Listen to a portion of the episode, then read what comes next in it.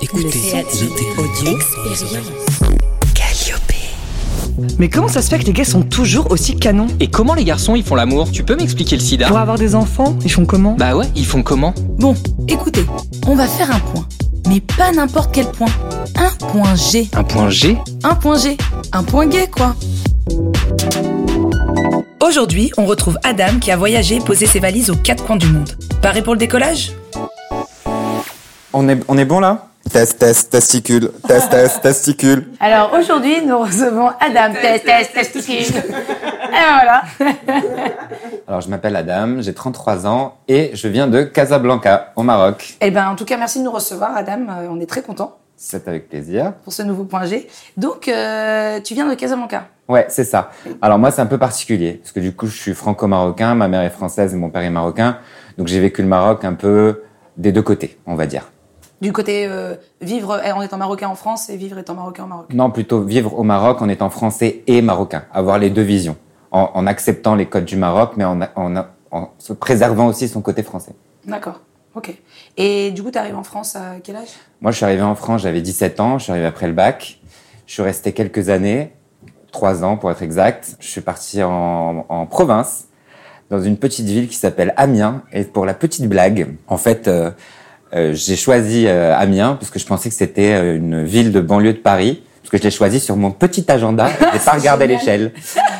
Donc quand je suis arrivé à Paris, j'ai réalisé que c'était une autre ville. Et je suis arrivé à Amiens. Et du coup, tu t'es dit, je reste. Et du coup, je suis resté euh, trois ans. Et donc, c'était pas l'expérience que j'attendais euh, moi en, en venant en France. Et du coup, je suis parti ensuite euh, continuer mes études à Londres parce que moi, c'était un rêve d'aller vivre là-bas.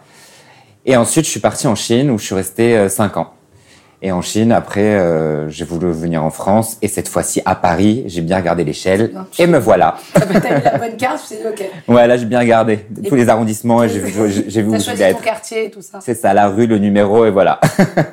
On est au bon endroit. Et du coup, pourquoi t'as voulu partir en Chine J'ai voulu partir en ouais. Chine parce que quand je suis parti à Londres, j'ai étudié euh, le business asiatique et en regardant la, la bonne carte de l'Asie, j'ai regardé les différents pays. Je me suis dit que la Chine c'était euh, un pays qui était en train d'émerger. Il y avait à ce moment-là énormément de pubs partout. On en parlait à la télé. C'est le pays de l'avenir. Euh, c'est la langue de l'avenir. Ça sera la langue la plus parlée. Donc je me suis dit pourquoi pas? Et voilà, je suis parti. J'ai atterri à Shanghai Et t'as bien aimé? Pour un échange. Alors, je suis parti à la base pour un échange hyper court et euh, j'ai rencontré quelqu'un très rapidement euh, là-bas, donc c'était mon premier mec et il m'a fait rester 5 ans. Waouh Ouais, T'as quel âge à ce moment-là? J'avais 21 ans jusqu'à mes 26 ans. D'accord. Et c'était un chinois? Un- Alors, tout le monde pose la question. Non, c'était pas un chinois, c'était un anglais. Évidemment. Bon, d'origine euh, chypriote, mais un anglais. D'accord. Et première relation, 5 ans, euh, direct euh, Oh. C'est-à-dire que t'as fait à la fois... Alors, on a un petit chatoun, enfin un petit chatoun, un grand chatoun à côté de nous, et qui est tout à fait d'accord avec ce qu'on dit en plus. Ouais, en fait, il faut le caresser, il faut que quelqu'un s'en occupe. Faut que, faut que quelqu'un caresse ce chat, sinon il va pas nous laisser. Ah bah voilà, c'est bien. Il vient chez son Je maître. Je m'en occupe. Euh, donc ouais, donc ça veut dire qu'à la fois tu es à l'étranger, à la fois tu fais un coming out, ou en tout cas tu as une première relation, et en plus une première qui est très longue. Ouais, alors euh, c'était pas simple en fait à gérer parce que bon, c'était ma première relation, c'était mon premier mec, je découvrais aussi euh, comment ça se passait entre deux mecs et euh, ça s'est fait hyper naturellement. Donc euh, je suis resté là-bas pour lui, c'était pas spécialement pour la Chine ni pour le travail. Et euh, au bout de quelques années, je me suis dit bon, il est temps de, de, de faire mon coming out et de le dire à mes parents. Je pense qu'il n'y a pas eu de surprise à ce moment-là, mais j'ai voulu faire les choses intelligemment. Donc j'ai demandé à mes parents de venir chez nous en Chine. Donc déjà quand on- ils sont arrivés en Chine à l'aéroport, j'ai donné l'adresse en chinois. Ma mère m'a regardé, elle m'a dit qui es-tu? Mon fils ne parle pas cette langue. Ouais. Donc euh, elle était un peu déboussolée, elle voyait les, les en chinois, elle savait pas trop comment réagir, elle savait pas où est-ce qu'elle était. Et en arrivant à la maison, donc je lui dis voilà, euh, donc euh, j'habite avec Alex, voilà. Donc euh, Pas Alexandra. pas Alexandra. Il le connaissait de nom, mais il pensait qu'on était coloc. Et en fait, on en a, enfin, on en a parlé. Ils ont très vite compris avec le ton que je prenais qu'on était ensemble. Et en fait, ils n'ont pas réagi. Et je pense que dans leur tête, ce qui s'est passé, c'est plutôt ma mère s'est dit, je ne saurais pas donner l'adresse de l'aéroport en chinois, donc je vais rien dire. Tu t'attendais à cette réaction, que ce soit aussi Non, mais je savais qu'ils étaient dans les vapes, qui, qui venaient d'arriver. Ils avaient 8 heures de décalage horaire euh, dans le nez. euh, ils avaient fait un vol très très long, Casablanca-Paris, Paris-Shanghai. Je pense qu'ils voulaient juste dormir. Dormir. Tu aurais pu leur dire n'importe quoi. voilà, c'est ça. J'aurais Et- pu leur dire, je m'appelle Alexandra, ça serait passé. voilà. Et au réveil au matin, pareil, tout. Et au réveil au matin, il s'est rien passé. La seule discussion qu'on a eue, c'était au moment où euh, je suis retourné euh, au Maroc pour les voir et, et mon père m'a dit euh, tu fais ce que tu veux en dehors du Maroc, mais n'oublie pas qu'il y a des règles au Maroc et il faut que tu les respectes. Et j'ai tout à fait compris son message et je les suis aujourd'hui. D'accord. Et parce que la différence de toi, la façon dont tu vis une homosexualité à l'étranger, en Chine, à Paris euh, et au Maroc, c'est vraiment, euh, c'est vraiment totalement différent. C'est pas vraiment différent parce que dans un cercle fermé, tu peux faire ce que tu veux. Euh, Enfin, le Maroc est, est assez, euh, je, veux dire, il est assez ouvert, oui, parce que les gens changent, les gens sont éduqués. C'est pas du tout ce qu'on croit. Mais il faut quand même faire attention parce que légalement, ça reste quand même interdit d'être gay. Donc, euh, il faut pas non plus euh, Oui, il faut attirer, jauger, euh, voilà. Faut, faut pas non plus chercher. D'accord. Cinq ans de relation, euh, euh, ça, ça, se vit comment Naturellement euh, Alors c'était ma première relation, donc moi j'étais et c'était vraiment la première fois de ma vie où j'étais amoureux, mais red dingue amoureux. Donc ça s'est passé parfaitement. Je veux dire, je, me suis vraiment posé des questions après pour me dire est-ce que je pourrais un jour revivre ça? C'était tellement intense, tout était la première fois.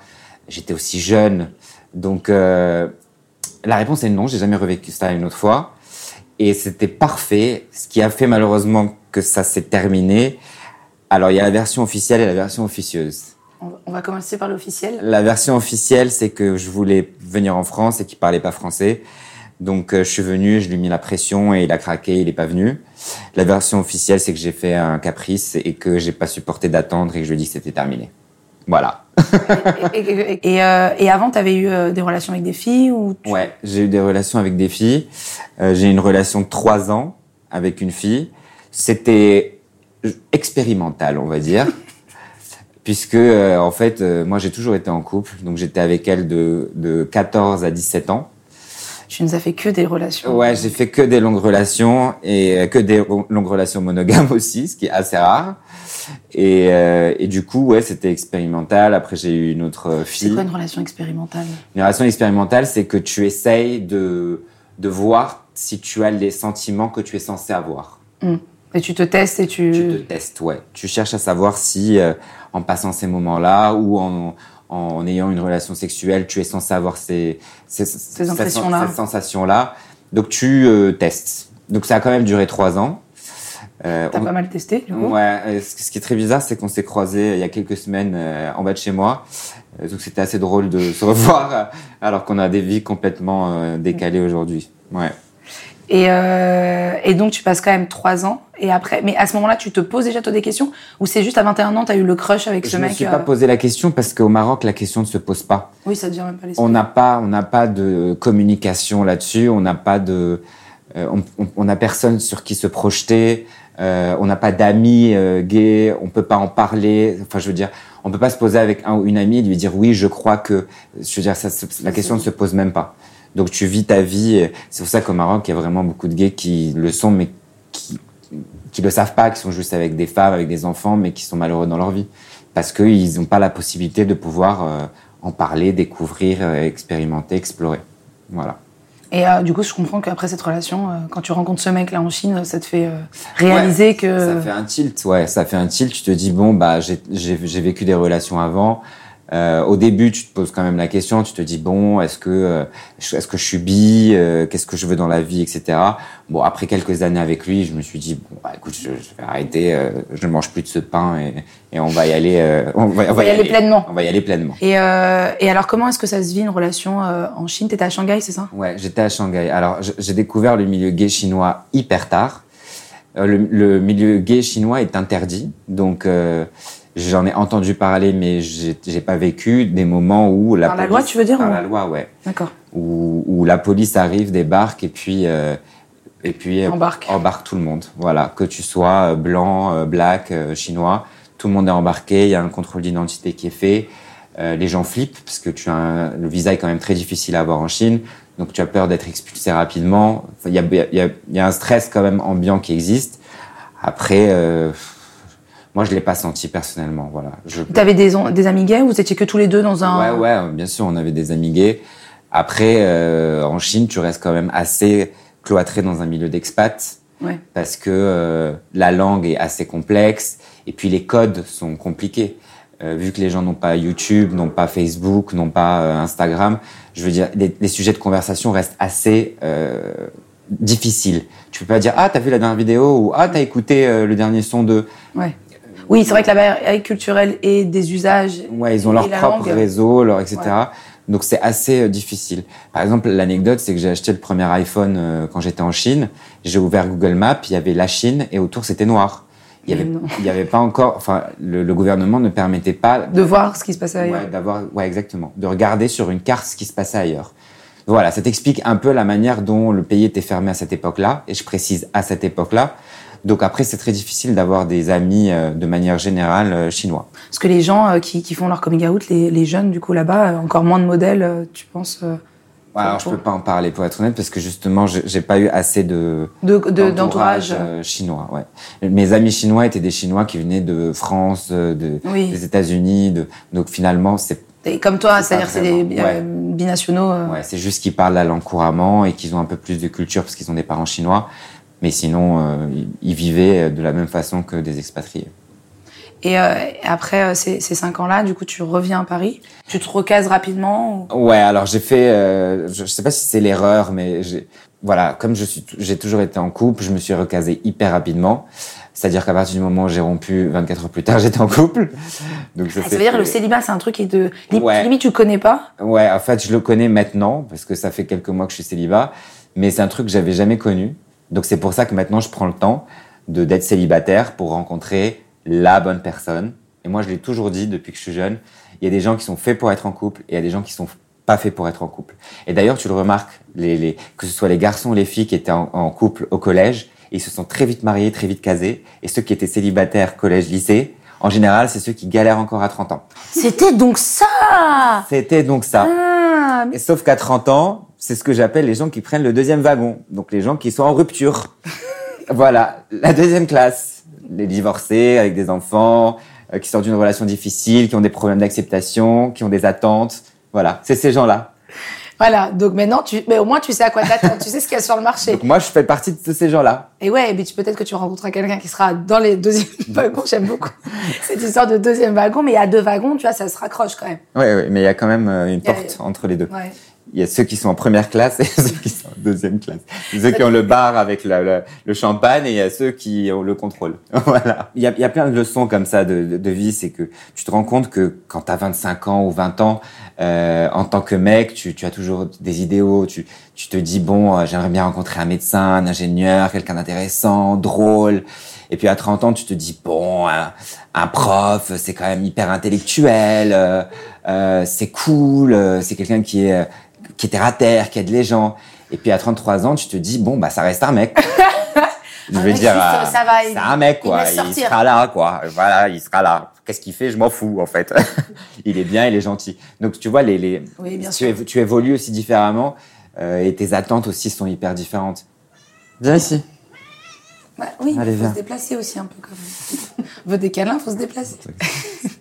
T'as déjà fait les applications ou- Ouais, alors du coup, les applications, c'est un truc que je découvre. C'est un truc que je connaissais. Parce qu'en fait, pour tout dire, la première fois que donc quand j'étais en Chine et que je suis venu euh, à Paris, euh, j'ai tapé sur euh, Apple Store soirée gay parce que je voulais savoir s'il y avait un annuaire de soirée gay. Et donc pour la première fois, j'ai installé Grinder parce que Grinder est interdit en Chine, il sort pas sur le- l'Apple Store.